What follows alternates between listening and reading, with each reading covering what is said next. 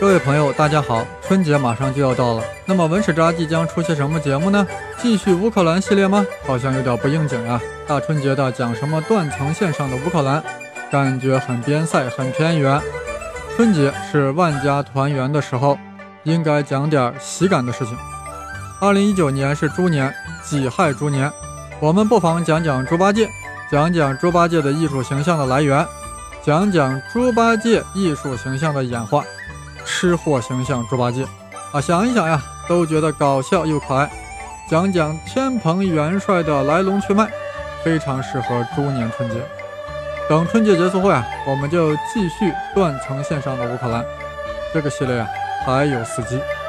等乌克兰讲完之后，我们就专心来讲两宋之交粗线条。喜欢宋史的朋友啊，再稍微等待一小阵子。春节期间。陪着三文胡先生将会更新二零一八年十大事件，请大家注意收听。春节期间，声考数理化呀可能会更新一期新栏目，由生粒子老师给大家讲讲世界名校。啊，想要留学的朋友啊，可以注意收听一下。另外，声考数理化正在播出的黎曼猜想系列要稍微中断一阵子，因为皮老师呀发高烧，把嗓子烧坏了，需要休养一阵子。